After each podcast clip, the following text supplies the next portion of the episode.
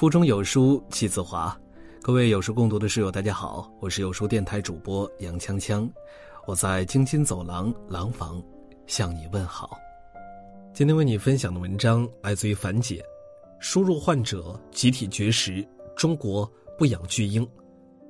前段时间好不容易等到中国疫情好转，但个别省城因为输入型病例让疫情死灰复燃，万万没有想到。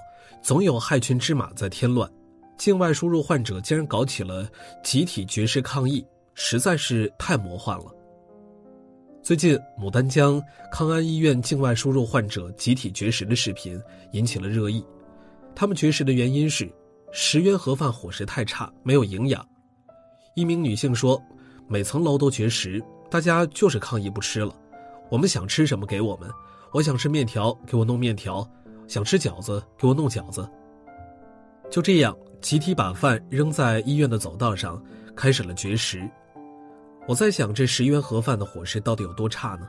集体绝食可不是一件小事儿。可是当看到十元盒饭的真实面目之后，我惊呆了。荤素搭配，还有水果和牛奶，而且只要十块钱，价格合理，营养在线，他们却集体绝食，嚷嚷着没营养。你们是回国避难，还是回来当大爷呢？真是太可笑了！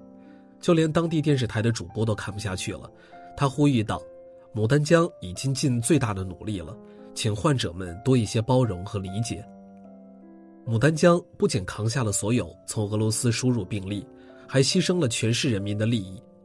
它也只是一个三四线的小城市，如果不是因为你们，它可能早就没了。可是你们有心吗？航空线关闭，俄罗斯输入人员只能由绥芬河口岸入境，而且境外输入人员要百分百核酸检测，一律集中隔离。截至到五月四日的上午九点，黑龙江累计境外输入确诊病例三百八十六例。此外，黑龙江的各个医院沦陷了，目前已经发生多起院内感染。近日，牡丹江市医院也被感染了，受感染者十四人。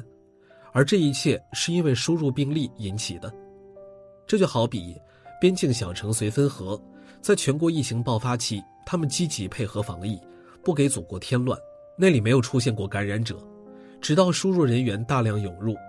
据统计，三月二十一日至四月七日二十四时，绥芬河口岸累计进境两千四百四十三人，可是两千四百四十三人中确诊了八十四例。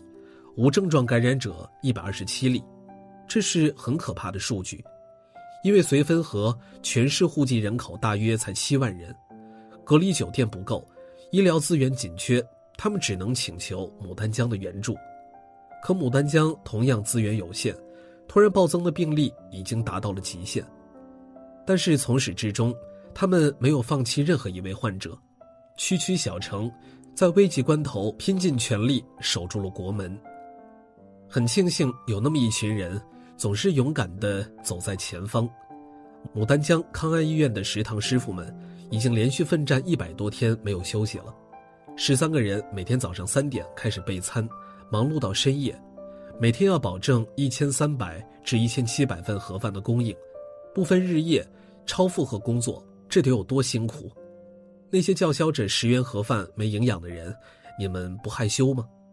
冒死给你们做饭的人，那是救命恩人，可是你们不仅不感激，还雪上加霜，真的是很让人寒心。上至医护人员和防疫人员，下至全市人民，你们到底知道他们付出了多少吗？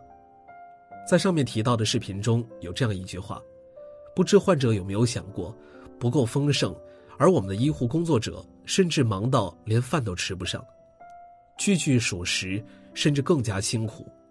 医护人员每天穿着笨重的隔离服，争分夺秒，拿命在救人。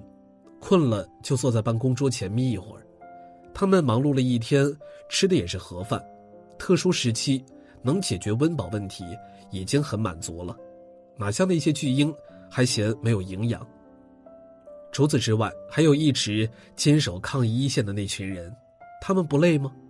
很累，但使命召唤，责任所在。黑龙江省第一批援鄂医疗队刚结束隔离休养，再次请战。他们说：“我们将一战到底，绝不退缩。”牡丹江医学院附属第二医院护士长柳丽丽，她在湖北支援了三十九天，返乡隔离期满后，她再次报名奔赴绥芬河一线。她还没来得及回家看丈夫和孩子，她通过视频告诉丈夫，丈夫说：“我不想让你参加，我和孩子都需要你。”短短的一句话，让一个东北大男人流下了眼泪。国是大家，有国才有家。国无恙，人才无恙。有人说得好，哪有什么岁月静好，只不过是有人替我们负重前行。黑龙江疫情告急，重症医学专家邱海波撤离武汉后，放弃休息，转战黑龙江。邱海波说：“驻守武汉三个月的时间内，自己的夫人一个人在家，而且最近老是腰不好，挺希望自己早点回家的。”所以，当听到自己又要去黑龙江的消息后，夫人在电话里哭了。在采访中，他说了三次：“其实他挺希望我回去的。”一度哽咽。还记得一张照片，是邱海波四十天的变化。这是他在武汉一线奋战两个多月的见证。一夜白了头，若不是亲眼所见，又怎敢相信？而这个，就是大部分医护人员的真实写照。他们在前方为我们拼命，我们怎么忍心在后方放火呢？日子艰难，但熬过去就好了。如果每个人都必须要别人按着自己的要求来，那还有安宁之日吗？灾难当头，唯有万众一心，才能取得全胜。只要还有一个患者，这场战役都算不上成功。我们就不要再让他们寒心了，好吗？回到境外输入患者绝食的问题上，我们要清楚的知道，现在黑龙江面临的是怎样的处境。突如其来的疫情，没有一丝防备，但他们没有撒手不管，所有从绥芬河入境的人员一一接收。我们都忘了，其实他们的生活本可以恢复正常，现在被按下了暂停键，全部民众在家隔离。就像网友说的。黑龙江已经做了所有他能做的。将心比心，我们是不是要多点包容和理解呢？祖国敞开怀抱，希望你回家，有难一起扛，不抛弃不放弃，只因大家都是中国同胞。还记得之前有个别留学生回来也是这样肆无忌惮，结果就因为几颗老鼠屎，整个留学生群体都背上了骂名。我很担心这样的闹剧再一次重演，请你们记住，祖国是让你们回来避难的，祖国不欠你们什么，牡丹江人民亦是如此。你要明白，不是每个人都是你妈，没必要迁就你，一心只想着当巨婴。那我只想说一句：从哪儿来，滚回哪儿去。大家一起点个再看，警示更多人：中国不养巨婴。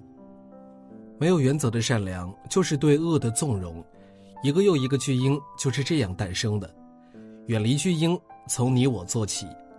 有书早晚打卡又更新了，这次我们增加了阅读板块，让你在每天获得早晚专属卡片的同时，还能阅读更多深度好文。快拉着文末，扫描文末二维码，开启美好的一天吧。